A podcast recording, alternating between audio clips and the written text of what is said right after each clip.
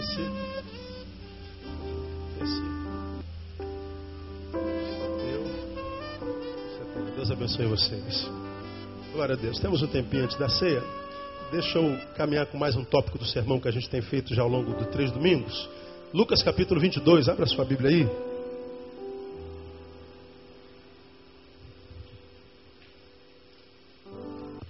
Amado, você que não trouxe a sua oferta, traga logo mais com carinho e abençoe a casa de Deus nesse lugar onde Deus tem abençoado você e se faça participante de mais essa vitória do seu povo.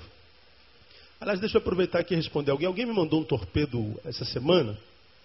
Eu não sei com que tom, né, porque a, a torpedos e e-mails não carregam em si sentimentos, né, então a gente é, depende do estado de espírito como a gente esteja para ler.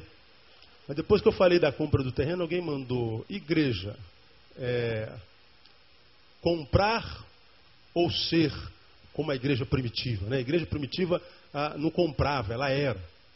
Mas hoje a gente só fala em comprar, em ter, possuir.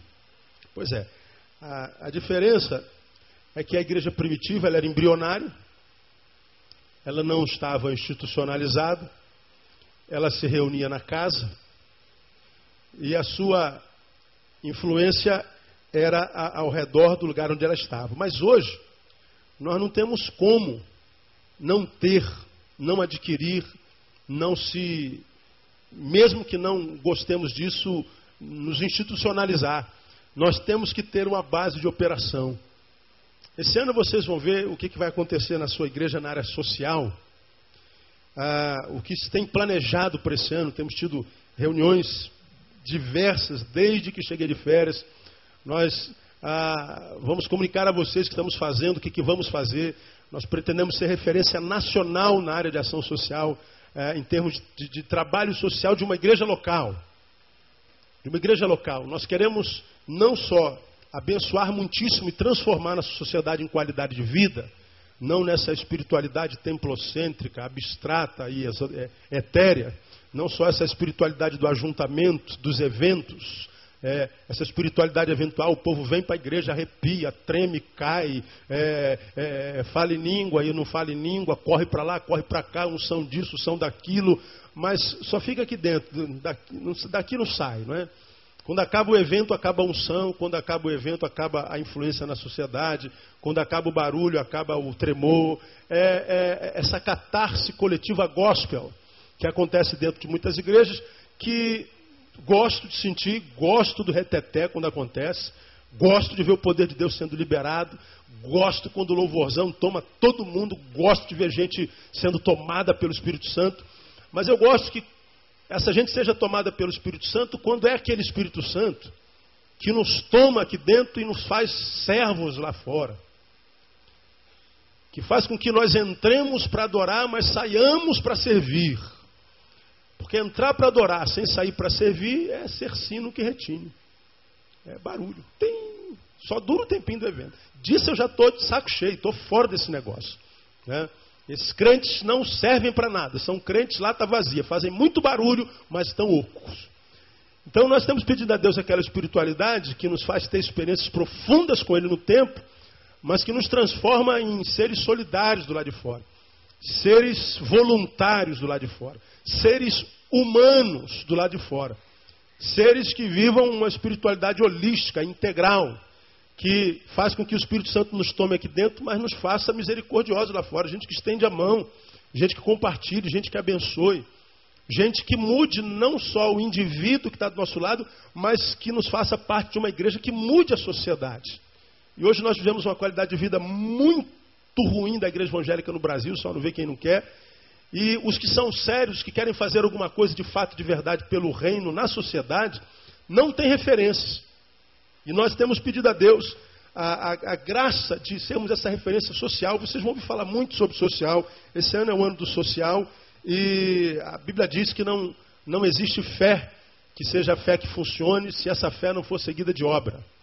Não, é? não tem fé sem obras. Fé sem obra é fé de defunto, é fé morta. Então, carregar defuntos não faz parte do meu organograma, porque eu não sou coveiro, Não é? Nós queremos gente que tenha um fé, mas fé que o transforme não só nesse crente super espiritual, no evento, no ajuntamento, no monte, na vigília, mas que ao terminar o evento não te faça um ser humano melhor, um ser humano solidário, um ser humano que estenda a mão, um ser humano que abra mão de direitos para abençoar alguém, um ser humano que compartilhe muito que Deus tem dado. Então, para a gente fazer isso, a gente precisa de estrutura. A gente precisa de, de, de, de, lugares, a gente precisa de infraestrutura. E hoje nossa igreja tem essa propriedade toda e não consegue, essa, essa propriedade toda não consegue atender a nossa igreja. Ontem eu atendi um pastor aqui no nosso gabinete, num tempo de desespero. Ele chegou aqui sábado, a igreja lotada no sábado de manhã. Eu falei, sábado de manhã, o que, que, tem aqui? Aí eu falei, tem um pré-vestibular, tem ensaios de grupos, tem cursos, tem um monte de coisa, a cantina cheia, as salas tudo cheias. Eu falei, caramba, toda vez que eu venho aqui, tem, tem gente aqui nesse lugar. Pois é, a nossa igreja não tem culto todo dia, mas a igreja serve a comunidade o dia todo, todo dia. E por isso a comunidade ama a igreja, por isso a comunidade é, protege a igreja. Né? Teve alguém da nossa igreja que, que foi assaltado aqui na, na, na, na Nogueira de Sá e falou, pastor, não sai daí muito tarde não, porque estão assaltando aí perto. Eu falei para ele assim, você falou que era da igreja pro ladrão? Não. Eu falei, então da próxima vez que alguém te assaltar aqui perto, diga assim, cara, eu sou da igreja Batista Betânia. Ele não vai te assaltar. Como aconteceu na mesma semana, a irmã foi assaltada, levaram o documento dela lá para cima, aí o chefe lá de cima disse assim, você não sabe que essa mulher aqui é da igreja? Volta lá e entrega a carteira para ela. Ele voltou aqui e entregou a carteira aqui na igreja da irmã. Você tem uma ideia? Onde é que acontece isso no mundo, irmão? Aonde que acontece isso no mundo? Eles guardam a igreja. Né? Todas as igrejas dessa região já foram assaltadas, todas, menos Betânia. E a igreja mais fácil, só pegar uma giletezinha. Acabou. Acabou. Não precisa fazer esforço nenhum, né? Tudo fácil. Eu estava na reunião de pastores e estava se falando sobre todas. Eh, no ano passado, 42 igrejas de Jacarepaguá foram assaltadas. Aqui, todas elas já foram. Aí numa reunião de pastores falaram, Neil, não é possível, essa quadrilha é da tua igreja, só a tua igreja que não foi assaltada. De repente é, não sei, né? Agora vai lá e veja se tem algum bem, algum microfone que era da tua igreja, se for eu te devolvo, não tem problema nenhum. Somos melhores, piores? Não, irmãos, é porque a gente quer viver uma fé que obra.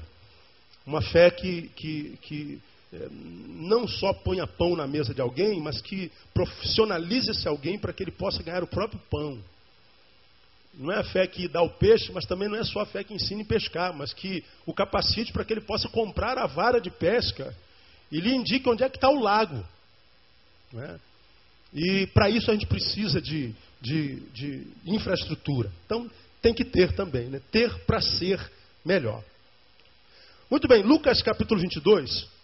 A gente começou há três domingos atrás, irmãos, uma série de sermões que eu termino domingo que vem, se, se der tempo. Que parte desse episódio que relata o pacto da traição. E nós lemos o versículo 3, que diz assim: Entrou então Satanás em Judas, que tinha por sobrenome Iscariotes que era um dos doze. Vamos ler só a primeira parte desse versículo, vamos lá? Entrou então Satanás em Judas. Vamos mais uma vez? Entrou então Satanás em Judas. Diga, Satanás entrou num apóstolo. Não é o que está dizendo aí? E nós começamos a conversar sobre isso. Por que, que Satanás conseguiu entrar na vida de um apóstolo? Aí toda vez que você pergunta isso a alguém, Alguém fala assim, não, porque esse apóstolo era falso, esse apóstolo nunca se converteu, esse apóstolo era, era eh, hipócrita, esse apóstolo não sei o quê. Aí eu amplifico o pensamento, como conversei nos dois domingos atrás. Será que Jesus se enganou, irmão, quando convidou Judas para fazer parte do seu grupo? Será que Jesus, que conhecia os intentos do coração, os pensamentos, escolheu Judas e disse assim: Ih, Jesus, dessa vez tu pisou na bola, dessa vez tu se deu mal. Porque tu, Jesus, não conseguiste discernir o que tinha no coração desse homem. E se a gente diz que Jesus se enganou, a gente está dizendo que Jesus não é Deus. Se Jesus não é Deus, pronto, acabou. Acabou, para tudo, fecha a conta e passa a regra e fecha a conta, não é? Mas a gente sabe que Jesus não se enganou, Jesus não pode se enganar. Jesus não só elegeu a Judas, como lhe deu o dinheiro para ser administrado. Jesus sabia que era Judas. Jesus não tinha nenhuma dúvida a respeito de quem era Judas. E aí nós ficamos então complicados nas nossas conjecturas. Por que, que Satanás entrou em Judas? Por que, que entrou em Judas e não em Pedro? Por que em Judas e não em Tiago? Falamos sobre isso já nesses dois domingos, porque Pedro foi um vacilão terrível. Também foi usado por Satanás logo depois de uma revelação. Tu és o Cristo, Filho de Deus vivo, e bem-aventurado és tu, Pedro, porque não foi carne nem sangue, mas foi uma revelação direta do Pai. E logo depois ele vai disciplinar Jesus, quando Jesus fala da sua dor, quando Jesus fala do seu martírio, quando Jesus fala do que ia padecer. Pedro chama Jesus no canto e diz assim: Jesus, não fica bem se eu falar assim com a rapaziada. Rapaziada não tem a fé igual a minha, não tem revelação do Pai como eu, vai enfraquecer. Jesus olha na cara do mesmo Pedro e diz assim: para trás de mim, Satanás. Pedro foi usado por Satanás. A sua boca se tornou um instrumento usado por Satanás. Mas em Judas diz que Satanás entrou. E aí nós começamos a conversar nesses dois domingos que é possível, portanto, que Satanás use um homem, mesmo que esse homem já tenha tido uma experiência real com Jesus. Usou a Pedro, e usou a Judas, e ambos apóstolos. Ambos testemunhas oculares dos feitos de Jesus. Testemunhas oculares. Agora, por que, que Satanás ele conseguiu entrar? Por que, que Satanás conseguiu achar lugar em Judas? Por que Judas e não Filipe? Por que Judas e não Bartolomeu? Por que Judas e não Simão Cananeu? Por que Judas e não Tadeu? Por que Judas e não qualquer um dos onze? Mas Judas. Nós aprendemos que é porque Satanás, para usar a vida de um homem, ele precisa achar algum ponto de conexão nele. Satanás precisa de a, a, a, alguma coisa em alguns homens para que ele consiga exercer o seu ministério. Satanás precisa de legalidade. Satanás precisa achar algumas coisas comuns à geografia do seu reino, para que ele possa então estabelecer-se ali. E ele achou isso em Judas. Ele achou isso em Judas.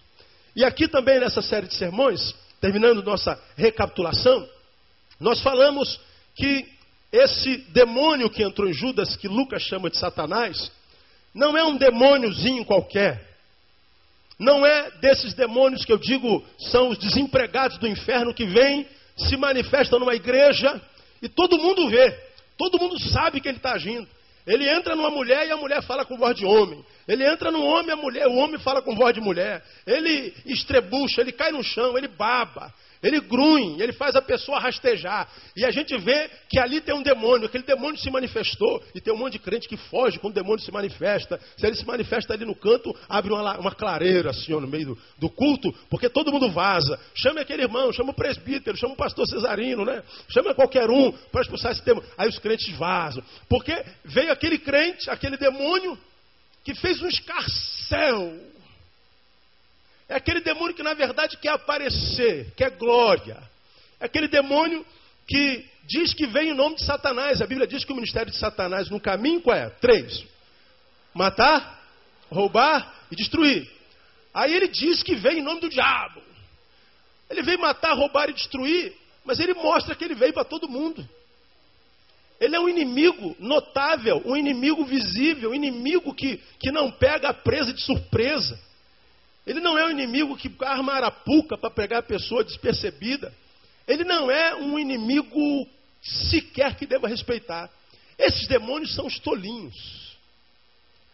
Agora, esse demônio aqui é de uma casta superior. Porque a Bíblia diz que ele entrou em Judas, mas Judas não falou com voz de mulher, Judas não se manifestou na, na, no culto de oração, Judas não caiu no chão, ficou estrebuchando, babando. Judas não foi trazido por Jesus para o palco e ao demônio disse: põe a tua mão para trás. Não entrevistou o demônio com a mão para trás, todo torto. Esse demônio que estava em Judas, em Judas estava, mas não tirou a razão de Judas. Esse demônio estava em Judas, Mas ainda assim Judas esteve com os sumos sacerdotes para tramar a prisão de Jesus. Esse Judas foi quem deu a ideia de como se prenderia Jesus. Como é que a gente vai saber quem é Jesus? Porque Jesus não é como os pastores contemporâneos, como os bispos apóstolos, né? como os, os, os superstars do evangelicalismo brasileiro, que tem a roupa diferente, linguagem diferente. Quando a gente chega na igreja, todo mundo sabe quem é o pastor, todo mundo sabe quem é ele, porque ele é diferente de tudo. Jesus não, Jesus não era assim. Jesus parecia com as ovelhas, Jesus tinha cheiro de ovelha, Jesus se vestia como ovelha. Como é que a gente vai saber quem é Jesus? Já sei, aquele a quem eu beijar. Porque se Judas não beija Jesus, ninguém saberia quem era Jesus, porque ele era igualzinho. Judas tramou a ideia.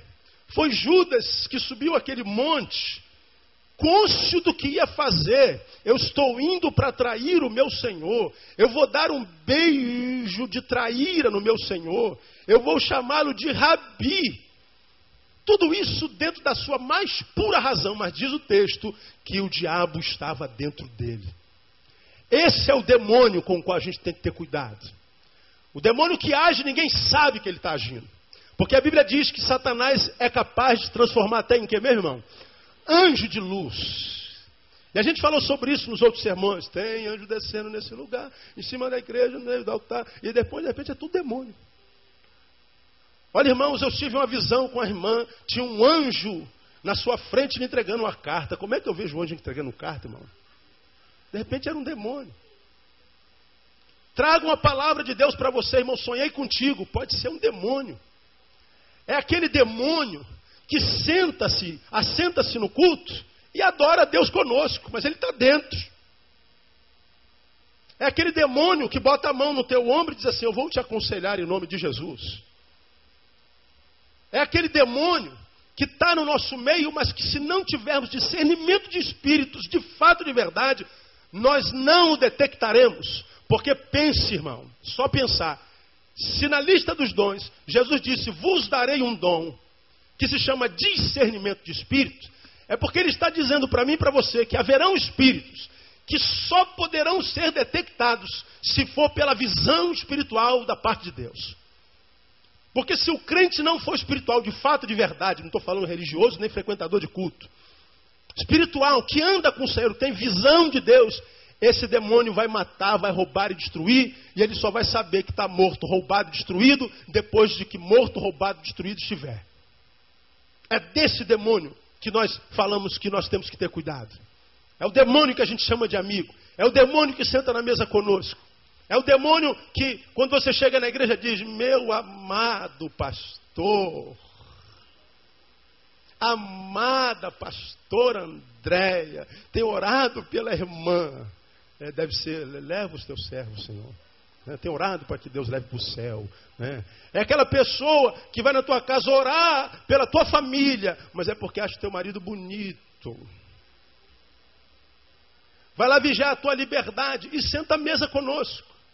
Esse demônio tomou Judas e Judas não foi possesso nenhuma vez. Judas não manifestou nenhuma vez. Judas não perdeu a razão nenhuma vez. Mas a Bíblia diz que ele estava possesso. Agora, qual é o homem a quem Satanás usa?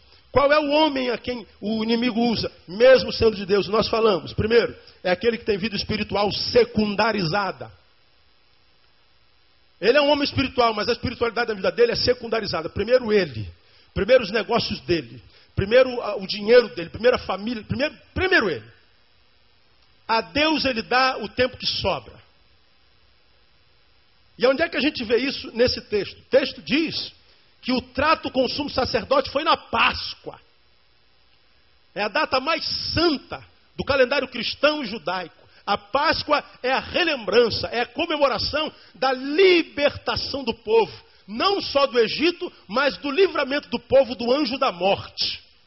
É aquele anjo da morte que passou, que só não matou quem tinha a marca do sangue do cordeiro. A Páscoa lembra libertação. E no dia da data que lembra libertação, Judas estava tramando a prisão de Jesus.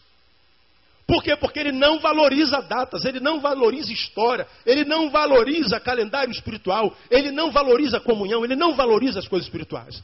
Crentes que são crentes, mas domingueiros, crentes que não têm intimidade com o Senhor da casa que frequenta, crentes que não desenvolvem um relacionamento com Deus, no âmbito daquilo que Deus é, mas só no âmbito daquilo que Deus dá, é crente que Satanás pode usar fácil.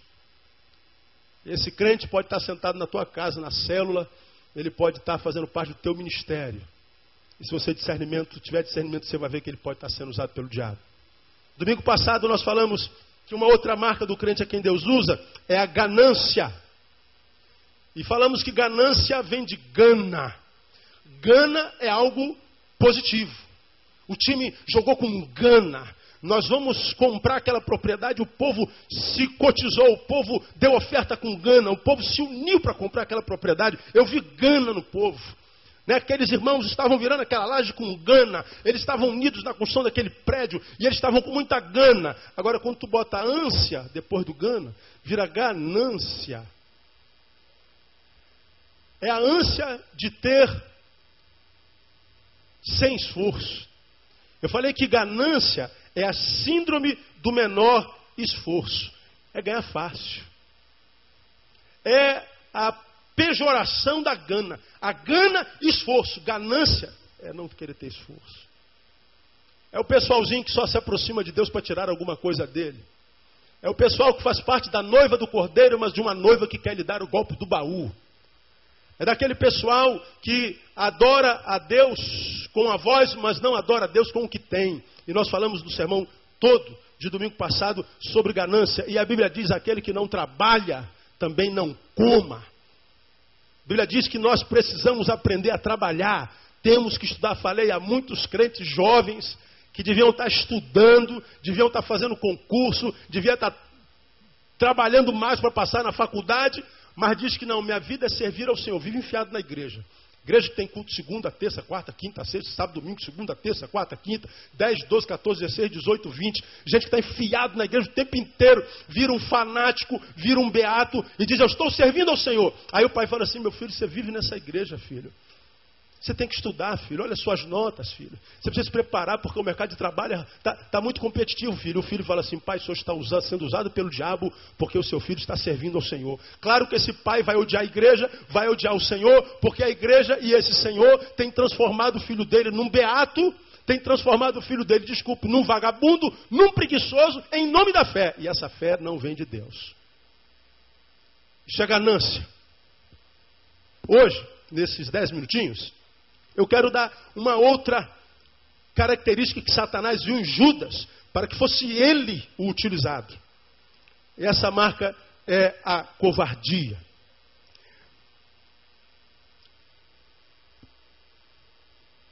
Aonde é que a gente vê covardia aqui, irmão?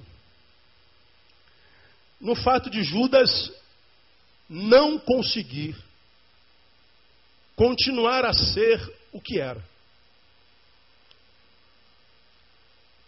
O covarde, ele não consegue permanecer.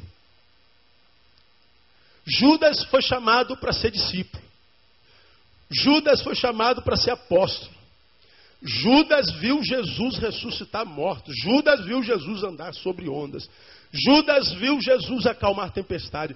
Judas viu o poder de Deus na boca de Jesus. Judas foi testemunha ocular do que Jesus era foi um privilegiado. Queria muito ter estado no lugar de Judas. Judas viu que obra o reino de Deus estava começando na terra. E Judas foi um privilegiado, só que Judas não conseguiu continuar sendo discípulo. Não continu conseguiu continuar apóstolo. Não conseguiu continuar a ser santo, não conseguiu permanecer. Judas não trabalhou o seu caráter. Eu vou falar sobre isso domingo que vem. Judas não conseguiu a bênção da permanência. Ele, diante da primeira proposta do lucro fácil, por causa da ganância, ele se corrompe. Porque o covarde não tem coragem de se assumir como sendo de Deus no antagonismo. Judas, quando soube que estavam procurando prender Jesus, Primeira coisa que vem à sua cabeça, será que eu consigo tirar lucro disso? E aí quando ele entra, o filme tem um filme desses de Jesus que, que mostra a ideia, Judas entrando no templo, aquele templo majestoso, e o sumo sacerdote com os sacerdotes fazendo um, uma meia lua com aquelas roupas paramentais, e entra o pobre de Judas humilhantemente no meio deles no salão e eles com aquela cara de riso, de zombaria, como quem diz: está entrando um pústula, está entrando um crente mau caráter, está entrando um ser que se compra por dinheiro, que se compra por moedas.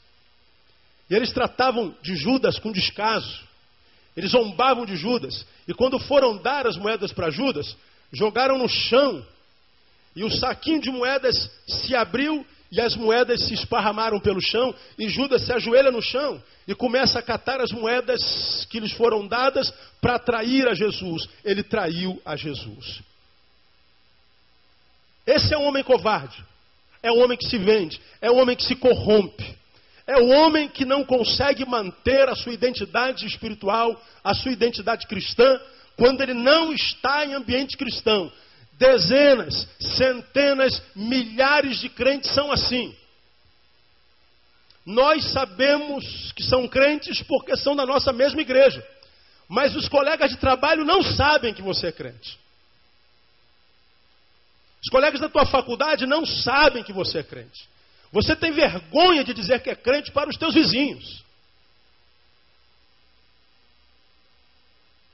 Quando perguntam se você é crente, alguns mentem, não, eu não sou não, minha mãe que é, eu frequento lá. Alguns não carregam Bíblia para a igreja porque têm vergonha. Muitos crentes hoje são crentes domingueiros, são crentes que estão vendendo a sua identidade.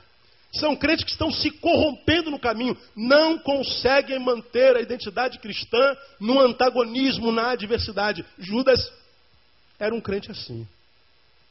Era um crente covarde. E aí eu estava lendo alguns comentários sobre covardia. Fui a um livro de Confúcio. Confúcio diz que covardia é saber o que é certo e não o fazer. Confúcio. O que, que é um covarde para você, Confúcio? Covarde? Covarde é aquele que sabe o que é certo e não faz.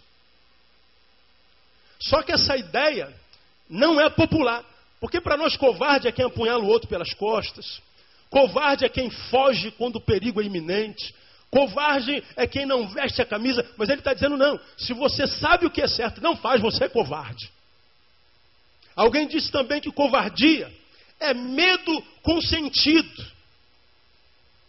Você já aprendeu aqui? Não sei se você se lembra. Medo é o quê? Quem se lembra o que é medo? Ah, muito bem. Medo, vamos juntos. Medo é fé na derrota. Medo é fé na derrota. E a covardia é o medo com sentido. Eu estou vendo que eu estou com medo. Ou seja, estou colocando fé que se eu tentar eu vou fracassar. Se eu entrar nesse negócio eu vou fenecer. Então, com medo do fracasso, eu não tento. Esse é um medroso. E eu ensinei a vocês, quando preguei esse sermão, que alguém que tenta e fracassa não é um fracassado. Porque ele pelo menos tentou.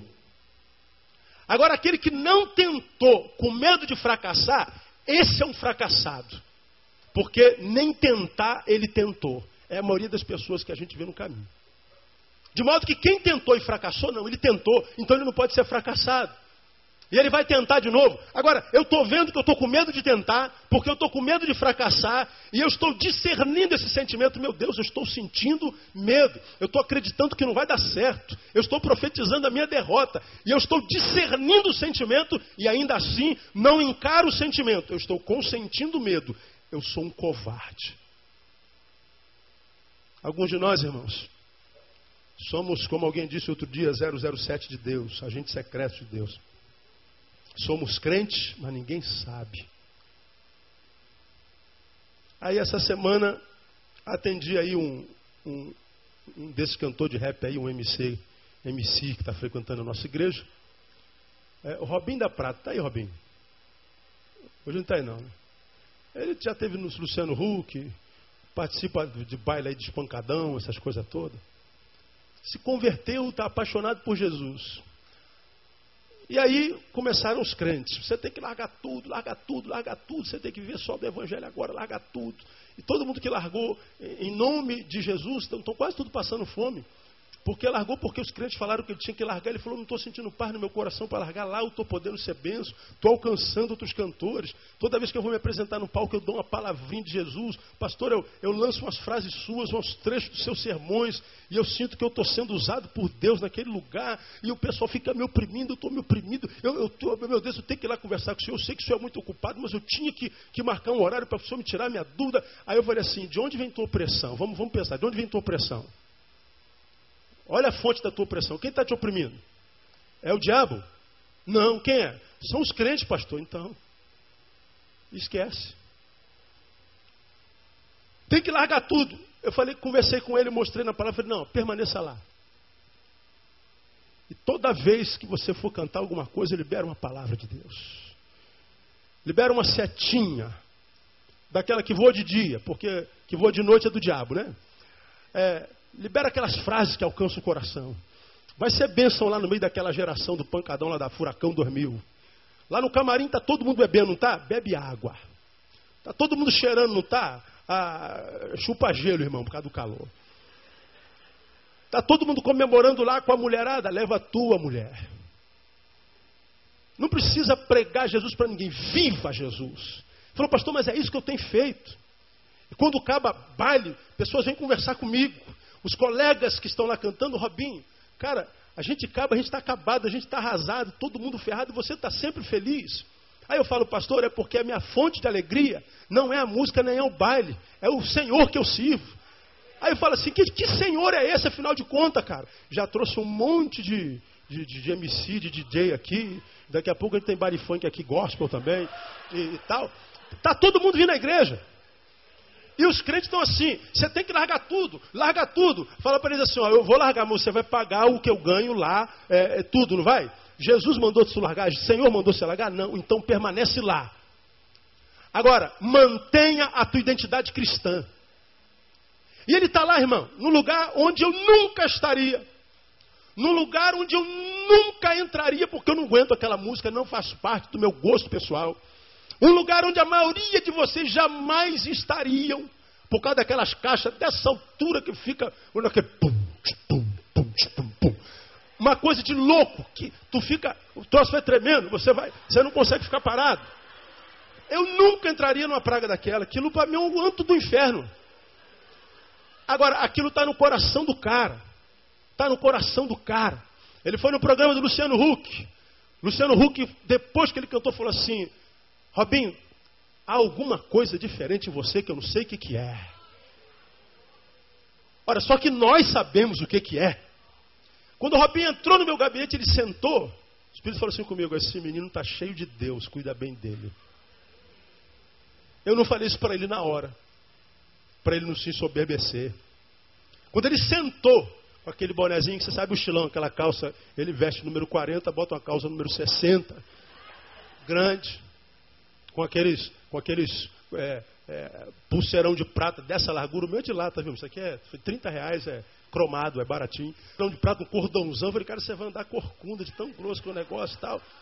É o estilão dele, mas um moleque cheio de Deus. Eu falei assim, Robinho, continue onde você está, continue pregando onde você está. Quando o crente se amaldiçoar, fala assim: o meu pastor me abençoou para estar aqui. A de vou amaldiçoar é a minha agora. Então, maldição de crente não pega. Não pega. Crente tem que ser benção, não maldito. Agora eu disse para ele: esteja onde você estiver, não deixe de ser o que você é, não seja covarde. E Deus o está abençoando. Agora, muitos crentes ficam preocupados na forma, o que, que vão dizer de você, o que, que vão pensar de você, o problema é deles. Agora, o que, que Deus pode fazer de você aí? O que Deus pode fazer com você aí? O que, que Deus pode fazer